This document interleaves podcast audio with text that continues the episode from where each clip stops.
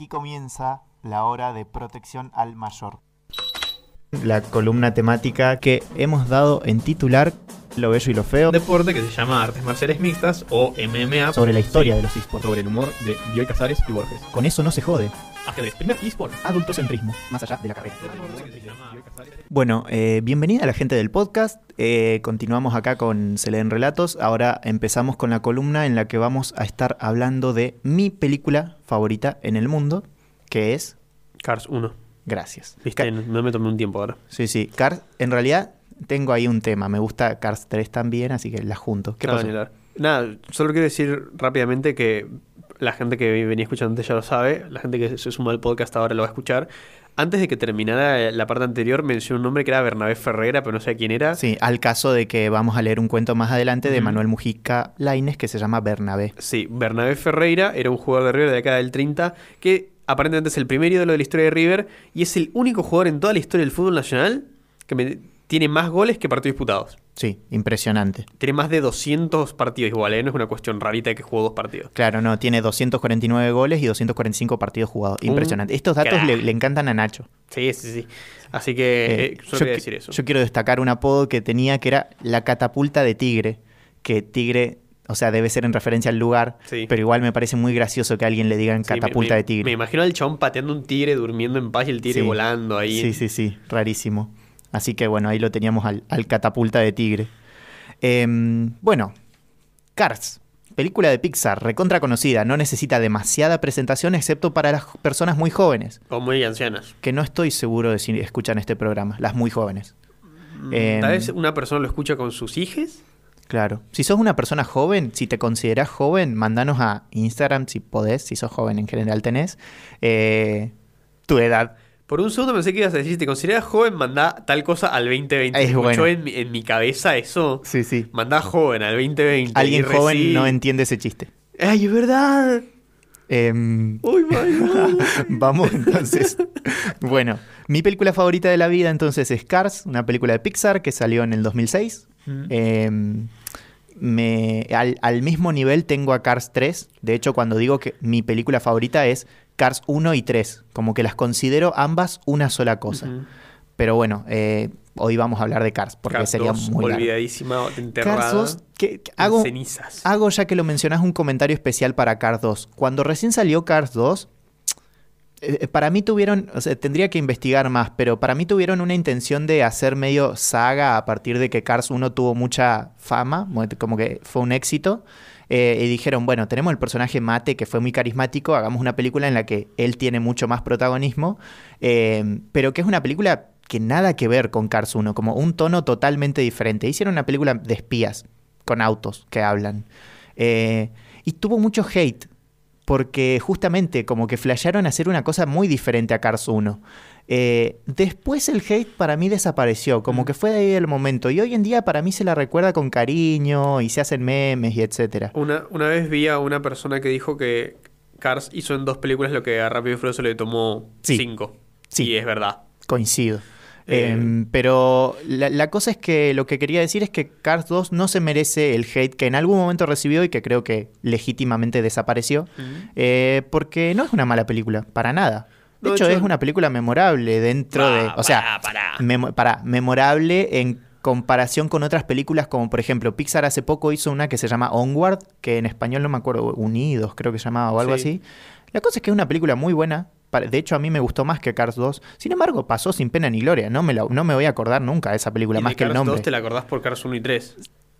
No, yo creo que te la acordás por Una, Cars una 2. vez me acuerdo estaba en mi casa, era un domingo así soleado, no tenía ganas de hacer nada y me puse a ver Cars 2. Y es eso, Cars 2 es una película de domingo. Sí, no es memorable. sí. No, Ahí, ahí no te banco. memorable en el sentido de que hay otras que pasan mucho más sin pena ni gloria y no reciben hate.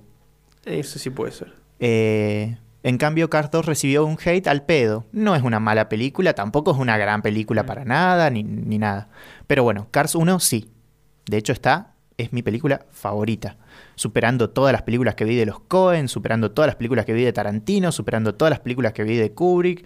Y esos son los, los actores, los directores que se me ocurren que alguien nombraría cuando nombra autores conocidos.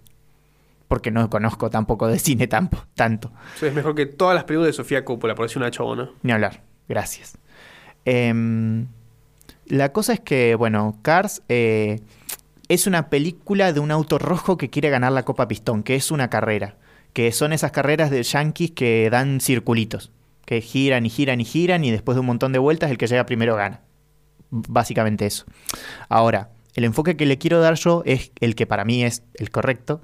eh, es el que atraviesa muchos más conceptos en la película que mm, para mí genuinamente la película pretende esto, no es que yo la estoy forzando ni nada. Eh, y la voy a ir como describiendo por partes, muchas partes, y a veces no, no vamos a ir cronológicamente con respecto a la película, pero se va a ir entendiendo perfectamente. Si vieron la película hace poco, mejor, y si se la acuerdan más o menos en general, igual sirve. Primero, arranco.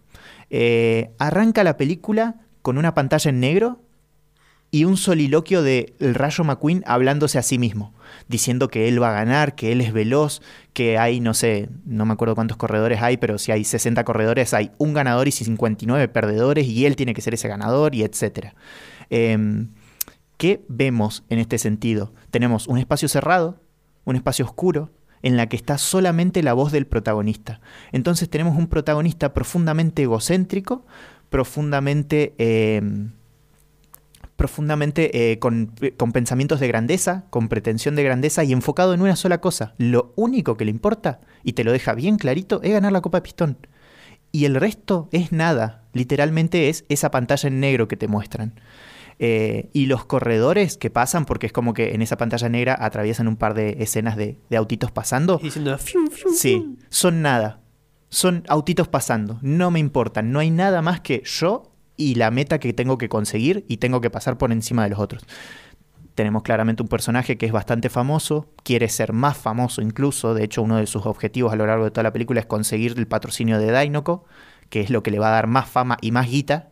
O sea, lo que le importa es la guita, la fama, eh, ganar la Copa Pistón y cagarse en todo el- su entorno y en todo el resto de los seres seres vivos, no estoy seguro. Seres mecánicos. Seres rodantes, digamos. De hecho, dicen una historia sobre ruedas. Vayamos por ahí, seres rodantes. Pues, bueno, Se autoperciben parece un autos. poco eh, A ver. eh, ruedocentrista. Y Porque hemos visto cosas que no tienen ruedas. Es cierto. Pasan aviones en un momento. Los aviones tienen rueditas. Algunos igual. sí. Bueno, Hay barcos. en la 2. OJ. En la 2. Hay barcos. En la 2. Hay barcos. En la 3 Em, también. Es cierto. Eh, pero bueno, tenemos entonces este personaje súper egoísta y demás. Eh, otra cosa que, destaco del Rayo McQueen y que va a aparecer ya en las primeras escenas, pero se va, pero tiene un sentido a lo largo de la película, es que el Rayo McQueen no tiene luces. Entonces tenemos un personaje egocéntrico que no tiene luces y cuando le preguntan los otros autos oxidados que hay ahí de sus patrocinadores, de que como, ¿por, qué no tenés luces? ¿Que vas a chocar? Y dice como, no, los autos de carrera no necesitamos luces. La pista está iluminada. ¿Qué te está diciendo con eso? Me, me importa tres pitos del mundo. Yo lo que, lo que me importa, yo soy un auto de carreras, lo único que me importa es estar en la pista corriendo carreras. La pista está iluminada, no necesito luces, punto. No necesito nada más más allá de las carreras, eso te está diciendo. Em, y bueno, no tiene amigos. De hecho, echó a su equipo de, de trabajo y eso. Mac es una persona muy fiel, un camión muy fiel que lo acompaña a todos lados. Después lo va a terminar valorando, pero bueno, eh, más allá de Mac, no tiene amigos. De momento es más un empleado que un amigo. Claro. Eh, de hecho, lo explota feísimo. El problema, de hecho, que causa un quiebre es que lo obliga a manejar de noche, cosa que, por ejemplo, acá en la Argentina está prohibido que los camioneros anden de noche porque se duermen. O sea, porque es peligroso, porque ese es la- el horario de dormir, biológicamente. Eh, el camión tiene que andar de noche. De hecho, le dice en un momento el sindicato, dice que, y el Rayo McQueen le dice, "Da- dale, dale, dale, maneja. Em, que ahora sí vamos al enfoque que yo le quiero dar a toda la película y que me parece que presentan muy bien con estas primeras escenas. A que Cars no tratan... eh, la excusa es el Rayo McQueen y toda su historia. El tema de fondo es un cruce entre dos estilos de vida. El estilo de vida que encarna el rayo McQueen por lo menos al principio de la película y que va a ir desandando hasta llegar a un estilo de vida mezclado con el otro y el otro es el otro estilo de vida es el de los el de la gente que vive en Radiador Spring. Entonces, tenemos qué todas las características que a lo largo de la película le podamos adjudicar al Rayo McQueen al principio de la película, perdón, de la mitad para, para atrás, son características del primer estilo de vida, del estilo de vida, digámosle, estilo de vida más moderno, estilo de vida más de ciudad, eh, estilo de vida representado también con la interestatal, que tiene un peso importante en la película. El otro estilo de vida, entendámoslo como el estilo de vida de la Ruta 66, el estilo de vida de Radiador Springs, el estilo de vida que tienen los personajes que viven ahí en Radiador Springs. Eh, entonces a lo largo de toda la película, todo lo que vayamos viendo que al Rayo McQueen como que se choca con el otro estilo de vida, se encuentra con características malas de su propio estilo de vida, lo va cambiando, siempre estamos hablando de dos estilos de vida y no de la historia del Rayo McQueen y de si va a ganar la Copa Pistón o no. Em, ¿Qué pasa? El Rayo McQueen cae del tráiler por por esta cuestión también de no tener luces y de que lo único que le importa es la pista, de repente cuando por su propio ego se ve, eh, se, cae del tráiler porque obligó a Mac a ir de noche y unos mala leche lo hicieron dormirse, se cae del tráiler y se ve en la interestatal en la cual necesita luces y no tiene, entonces no ve un culo y encima está en contramano. Entonces todos los autos le tocan bocina y van pasando y la gente que va en la interestatal va rápido. Entonces es como gente que es como, correte, no nos interesa qué carajo te pasó, no nos interesa quién seas, te, vamos a pasar por encima, correte. Y él no tiene luces. En ese no tener luces, se sale de la interestatal, se mete en la 66, equivocado, ve otro camión, resulta que no era, no era Mac. De hecho, el otro camión le dice, enciende las luces. Sopenco, no sé qué le dice. Eh, otro momento, después de este quiebre de que el Rayo McQueen es arrancado de ese tráiler que representa su mundo cerrado y, que está dentro de su cabeza.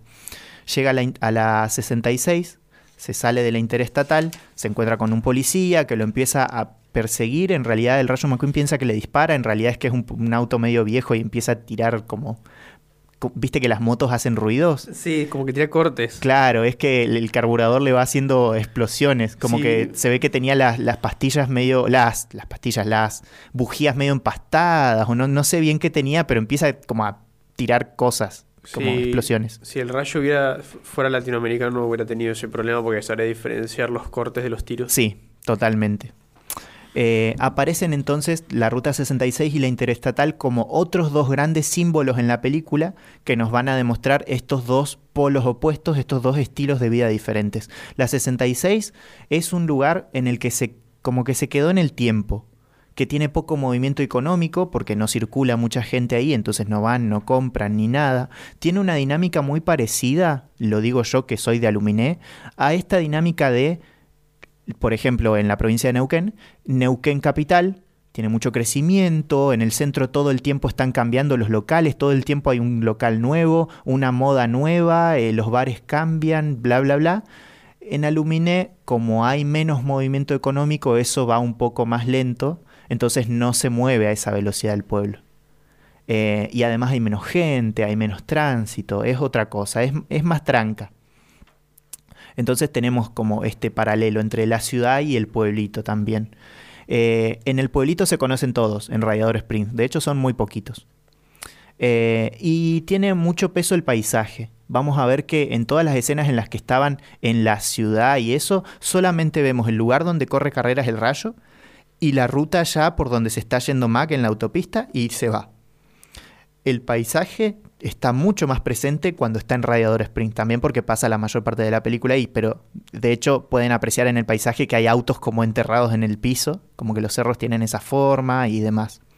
Em, la interestatal, por otro lado, es esto, que los autos pasan rápido, lo que necesitan es llegar al objetivo, les chupa un huevo el camino. Eh, la interestatal corta el paisaje, de hecho hay una especie de montañitas que se ve que las dinamitaron y pasó la interestatal, porque lo que tiene que hacer es ir recto para justamente ser más eficiente. Las personas que van ahí son anónimas, nadie, nadie se conoce, no, les importan, no se importan entre sí, lo que es un tramo que están pasando. Em, hay una especie también de idea del consumo sin sentido, que esto va a atravesar toda la película, sobre todo con el tema de la copa pistón, pero ya lo vamos a ver, pero hay una cuestión de eficiencia innecesaria. Eh, que lo va a decir Sally cuando diga que, hicieron la estatal, se escaparon del pueblito, lo aislaron por ahorrarse 10 minutos. Em, tenemos que el rayo llega al pueblo, el rayo, bueno, queda ahí varado, no voy a andar en detalles, pero se encuentra con los personajes del, del, pueblo. Empieza a interactuar con otros personajes y voy a destacar, por un lado, primero a Doc, Sally y el rayo. ¿Qué características tienen esos tres personajes? Que los tres personajes conocen los dos estilos de vida de los que estamos hablando. Sally era una abogada en la ciudad. Doc era un corredor famoso. El Rayo McQueen es un corredor famoso. Entonces, esos tres personajes conocen los dos estilos de vida y en ese sentido el rayo entre, con ellos dos tiene ahí un punto de contacto que es el que le permite acceder un poco a entender ese otro estilo de vida, que representa un paradigma completamente diferente, paradigma tan diferente que él piensa que están todos locos. O sea, los ve como una manga de locos que viven ahí en ese pueblo, todos aislados. De hecho, en un momento también se pasan unos turistas sin querer. Y también los turistas van como un pueblito de mierda y estos locos. Como están todos locos. ¿Por qué? Porque están en un paradigma diferente ellos, al punto de que tienen valores diferentes. Ellos lo que necesitan es llegar al otro lado rápido. Este pueblo le representa quedarse, descansar un rato, disfrutar. Y es como, ¿me estás cargando? Es, obvio que necesito ir rápido. ¿qué, ¿Qué estás diciendo? ¿Estás loco? Tenemos la otra relación, otra relación que voy a destacar, que es la del rayo con mate. Mate es una grúa que está ahí en el pueblo de siempre y es recopado y se hace amigo del rayo. Y eso le toca una fibra al rayo, porque el rayo no tenía amigos. Y eso es como, ay, tengo un amigo. Mate también le pregunta en un momento, ¿y por qué es tan importante la copa pistón? Eh, como que demostrándole que, che, no entiendo por qué, qué, cuál es la gracia de eso, qué, qué onda. Al mismo tiempo, Mate le dice todo ilusionado que si algún día gana y le puede conseguir un viaje en helicóptero estaría repiola. Y el rayo le dice como, sí, sí, no hay drama. Como que el rayo tampoco le encuentra la importancia a las cosas que Mate sí le da importancia. Nos damos cuenta ahí que tienen esos paradigmas diferentes. Mate es un gran representante del paradigma de la Ruta 66 que para mí lo, dice muy bonito en una frase que dice en un momento cuando le demuestra que puede ir en reversa por los espejitos. Le dice, no necesito saber a dónde voy, sino saber en dónde he estado. Cosa totalmente opuesta a la vida que lleva el rayo. El rayo lo único que le importa es la copa pistón. No le importa saber en dónde ha estado, solo le importa lo que quiere en el futuro. Em, la otra relación que voy a destacar es eh, la de Sally, la del rayo con Sally, que ahí como que ahí cachondeo, él le mira un tatuaje en el baúl y cosas así. Eh, y bueno. A la lista de frases célebres de Selena Relatos, le mira un tatuaje en el baúl. sí, es que es literal. Em, Sally también, ella le, le trata de compartir un, un, montón de valores de ahí del pueblo. ¿Y qué pasa? Al rayo, al rayo le gusta a Sally. Entonces, como que al rayo le interesa como poder acercarse a Sally. Y Sally, cada vez que él es egoísta, hortiva y, mala leche y lo que sea, y, muy del paradigma este de la interestatal, como que él no le cae bien, claramente, porque está siendo desagradecido, porque está siendo malo, etc. En cambio, cuando demuestra algún gesto, como por ejemplo decir gracias, o como tranquilizarse un poco y decir como, ah, qué bonito este lugar, o lo que sea, ella demuestra que como que, ah, qué buena onda. Entonces el Rayo McQueen con ella va logrando dar esos pasitos para entender, por lo menos de entrada, este otro paradigma, este otro estilo de vida. Em, ¿Qué más tengo? Eh, con ella se va a dar una vuelta en un momento eh, y lo que hacen es van como corriendo carreritas y en un momento él baja la velocidad. ¿Por qué? Porque se encuentra con un paisaje que lo, lo supera. Es una experiencia de lo sublime tal vez, quién sabe. La cosa es que se encuentra con un tunelcito, una cascada, etcétera, y queda como que baja la velocidad y queda como, ¡Ah! ¡qué bonito! Y entonces se da cuenta de que a veces está bueno bajar un poquito la velocidad. Eso lo flashea. Le pregunta a Sally qué hace ahí, un auto tan nuevo, encerrado en un pueblito tan quieto y viejo, y ella le comenta de esto de que tenía este estilo de vida súper de la ciudad y demás, muy de la interestatal, y le confiesa que con eso nunca fue feliz, y que acá en la ruta 66 se encontró con eso que se encontró el rayo recién cuando bajó un poquito la velocidad, con eso. Entonces el rayo como que va entendiendo un poco del otro. La otra relación que me interesa resaltar es claramente con Doc, eh, mi personaje favorito creo, después del rayo McQueen. Eh, que Doc lo que tiene es que no solo que conoce los dos estilos de vida, sino que era corredor. No solo que era corredor, sino que es una leyenda. Era, pero el mejor corredor en su época ganó la Copa Pistón del 51, 52 y 53, imagínate. Em, pero en un momento volcó, se hizo mierda. Cuando se recuperó, entiendo yo, lo arreglaron en el chapista y en el motor y todo. Em, no le quisieron dar más cabida en las pistas porque se ve que ya estaban con otros, ya estaban, las dinámicas de mercado ya estaban con otras cosas, entonces no le dieron chance. Entonces él se, se encontró con ese desencanto de ese otro estilo de vida y se fue al pueblito y en el Rayo McQueen ve todo lo malo de ese otro estilo de vida. Entonces al principio lo rechaza, después en un momento lo hace correr una carrera, le demuestra que él sabe algunas cosas de, carreras que el Rayo no, cuando el Rayo se entera efectivamente que era el fabuloso Doc Hudson. Eh, el fantástico. Hornet. El Hudson Hornet, que dato de color es un auto de verdad, era un corredor real.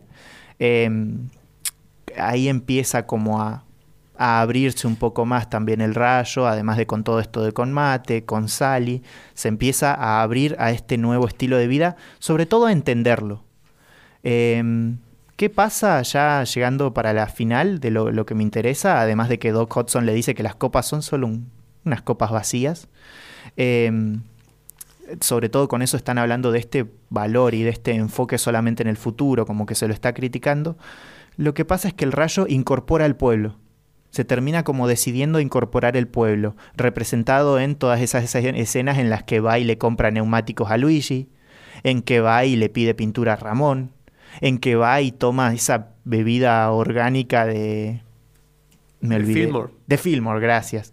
Eh, y bueno, como que ahí interactúa con todos los personajes, se da cuenta de que no es que están locos, es que tienen un estilo de vida diferente y tienen sus cosas. Y son interesantes y de hecho le copa. De hecho queda re fachero cuando lo pinta Ramón y queda con los neumáticos de cara blanca y todo. No me gustan los neumáticos de cara blanca. No, perdón Luigi, por Dios. Qué... Ay, por Dios, qué difícil me lo haces. Bueno, hermosos neumáticos de cara blanca.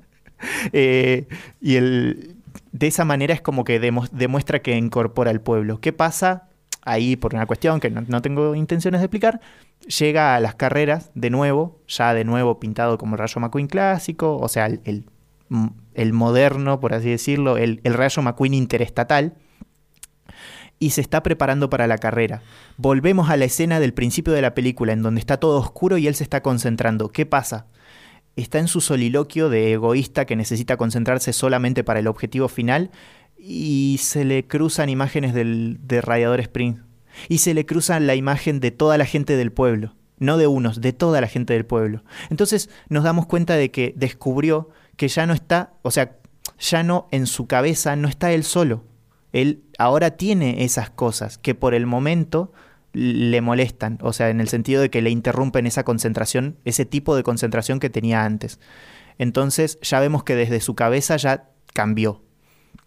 Sale a la carrera, está distraído, está a punto de abandonar y, aparecen Doc Hudson ahí como jefe de mecánicos, aparece Luigi y Guido con los cambios de neumáticos, aparece... Creo que Mac le cambia, le, llena la nafta. Bueno, aparece Mate que fue a despedir. Ni hablar. Así que eh, aparecen todos ellos para acompañarlo. O sea que Fillmore le llenaba el tanque. Le llenaba el tanque, sí. Al rayo. Em, aparecen todos ellos y entonces empieza el Rayo McQueen a entender que no era malo todo eso que le había pasado en Radiador Sprint y que ahora lo distraía, sino que al contrario, le sirve. Y haberlo incorporado, de hecho, le sirve literalmente porque, yo qué sé, cuando Chick lo tira a la tierra, él puede derrapar y, volver a la, pista. Cuando lo hace dar vuelta, va marcha atrás como le enseñó Mate y ese tipo de cosas. Pumba Pumba, la, carrera la está por ganar, decide no ganarla para ayudar al rey porque le había pasado lo mismo que a Doc. Mm, también es la parte emotiva de la película. Claramente esta parte iba a tener spoilers. Eh, pero de nuevo, como que el final y todo me demuestra a mí que la película trataba acerca de estas dos cosas, claramente a favor de una, la interestatal, el estilo de vida interestatal, el estilo de vida moderno, citadino, eh, meritocrático en el sentido de, competencia y cagarte en los demás y solo enfocado en un objetivo, es criticado en la película en pos de un estilo de vida tal vez un poco romantizado, eh, de un estilo de vida más de la, de la Ruta 66. Claramente no está recuperando a, los, a las naciones preexistentes, a la colonización, no, se está yendo para allá, se está yendo a los pueblitos, al estilo de vida que había antes en los pueblitos, que, en que, como dice Sally en una parte, eh, dice algo así como... Eh, los autos no conducían para hacer un mejor tiempo, conducían para pasarlo bien las rutas se movían con el, con el terreno y no lo atravesaban. Eh, y todo este, toda esta cuestión entonces eh, hace de Cars una película que tiene una especie de crítica de la cultura. No es claramente una crítica, no, no vamos a buscar una crítica de la cultura del nivel de la crítica que hace Nietzsche acerca de su cultura, una cosa así. No, no estoy pretendiendo que es una película súper intelectual ni nada. Pero es está muy bien mostrada, están muy bien usados los símbolos que usa, la copa, eh, las luces, eh, todo este tipo de cosas, la interestatal, la 66 y demás, están muy bien enfocados para describir estas dos, estos dos tipos de, estilos de vida que coexisten y que uno pasa por encima del otro, siendo claramente el de la interestatal el que pasa por encima del otro. Y un poco yo entiendo que hay como una vuelta hacia, bueno, pueden coexistir, y tal vez está bueno que incorporemos algo de este otro estilo de vida, que nos, que nos demuestra que algo del en el, que estamos, siendo, si es que estamos en el estilo de vida de la interestatal, no estaba tan bueno. Después podemos ampliar esa crítica e irnos por cosas, yo que sé, críticas sobre la técnica que ha hecho Heidegger en su momento o ese tipo de cosas. Es sobreanalizar, sí, está mal, no creo, pero, pero bueno, el tema es que ya se nos fue el tiempo. Estoy impresionado de haber podido, podido explicar más o menos todo lo que había ordenado. Pero bueno, ese es mi, análisis de una película que eh, contrapone dos estilos de vida, hace un análisis de la cultura y una crítica y una propuesta hacia la coexistencia de diferentes estilos de vida eh, y sobre todo una crítica hacia los valores que representa un estilo de vida tan sesgado como el de la interestatal.